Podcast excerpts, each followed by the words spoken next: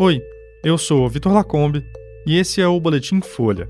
Hoje é quinta-feira, dia 22 de fevereiro de 2024.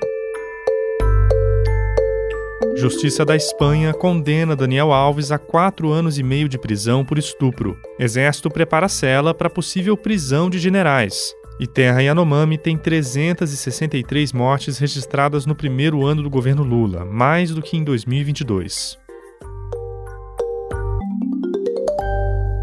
O ex-jogador Daniel Alves foi condenado pela justiça espanhola a quatro anos e seis meses de prisão pelo estupro de uma mulher em 2022. O tribunal também determinou que ele pague uma indenização de 150 mil euros, cerca de 800 mil reais. Os 13 meses em que Daniel Alves ficou preso enquanto aguardava o julgamento devem ser descontados da pena. O ex-jogador vai ter que cumprir ainda outros cinco anos de liberdade vigiada. Ele também não pode se comunicar com a vítima durante nove anos e meio. A justiça considerou que não houve consentimento na relação sexual entre Daniel Alves e uma jovem de 23 anos no banheiro de uma boate em Barcelona. Segundo a corte, além do depoimento da vítima, provas que atestam a violação sexual foram apresentadas. A defesa do ex-jogador disse que vai recorrer. A partir do ano que vem, Daniel Alves já deve ter cumprido mais da metade da pena e progrediria para o equivalente a um regime semiaberto. Uma das estratégias da defesa para reduzir a pena pedida pela acusação foi depositar os 150 mil euros na justiça durante o processo como atenuante de reparação. Daniel Alves deu cinco versões diferentes à justiça.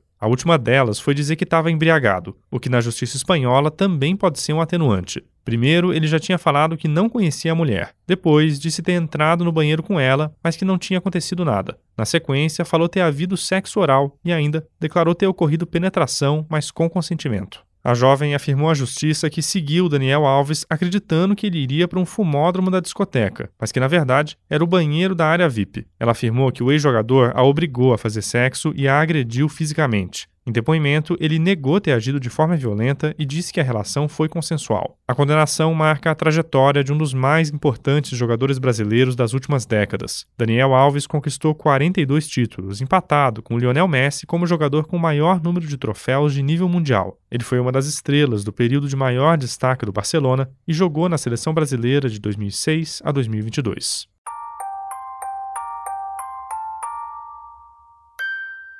O Comando Militar do Planalto preparou uma cela caso oficiais de alta patente sejam presos durante os depoimentos que vão dar à PF entre hoje e amanhã. A informação foi revelada pela revista Veja e confirmada pela Folha. Cinco oficiais generais de quatro estrelas devem falar com a Polícia Federal no âmbito das investigações sobre um suposto plano de golpe de Estado para manter o ex-presidente Jair Bolsonaro no poder. Militares ouvidos pela Folha disseram que a cela foi preparada porque generais não poderiam ficar presos em organizações do Exército que não são comandadas por outros generais. Na visão da força, um militar dessa patente ser custodiado por coronel ou tenente-coronel pode colocar a hierarquia e a disciplina em xeque. Para evitar esse cenário, as celas para possíveis prisões de militares de alta patente foram preparadas no Comando Militar do Planalto, que é chefiado por um general. De acordo com fontes ouvidas pela Folha, a ação seria apenas preventiva. Devem ser ouvidos pela PF os generais Augusto Heleno, Braga Neto e Paulo Sérgio Nogueira, além do almirante Almir Garnier. O general Estevan Teófilo deve depor amanhã. Bolsonaro também depõe hoje, mas deve permanecer em silêncio. A Polícia Federal concluiu, a partir de mensagens do tenente-coronel Mauro Cid, que Teófilo se reuniu com Bolsonaro e teria concordado em executar as medidas que culminariam num golpe de Estado.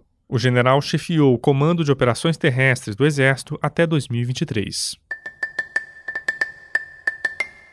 O Ministério da Saúde registrou 363 mortes de indígenas Yanomamis em 2023. O número é maior do que a quantidade oficial de 2022, quando foram apontadas 343 mortes. Mas profissionais de saúde não comparam os dois períodos por causa da subnotificação de casos no último ano do governo Jair Bolsonaro. O governo declarou emergência em saúde pública no território em janeiro de 2023 e levou mais profissionais à região, o que aumentou a identificação de casos. Mesmo assim, o número elevado de mortes, a persistência da desnutrição grave e a explosão de casos de malária mostram que a crise persiste. Segundo o Ministério da Saúde, um inquérito está sendo conduzido pela Secretaria de Saúde Indígena e pelo IBGE, e os números dos anos anteriores ainda podem ser alterados. Os Yanomamis vivem uma crise humanitária pela invasão de garimpeiros no território. No auge dessa invasão, em 2022, 20 mil deles atuavam na área. No começo de 2023, o governo Lula começou uma operação para retirar os invasores, mas as ações de fiscalização enfraqueceram com o tempo.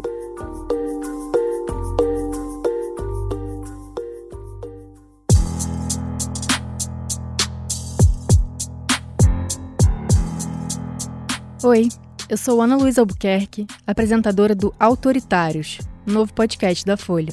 Em cada episódio, a gente fala de um líder contemporâneo que vem minando a democracia por dentro.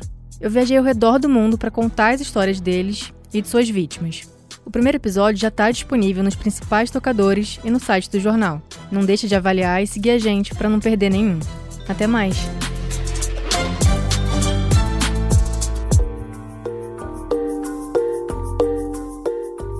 Esse foi o Boletim Folha, que é publicado de segunda a sexta, duas vezes por dia, de manhã cedinho e no final da tarde. A produção é de Carolina Moraes, Daniel Castro e Laila Moalen, e a edição de som é do Rafael Conkle. Essas e outras notícias você encontra em folha.com. Até mais.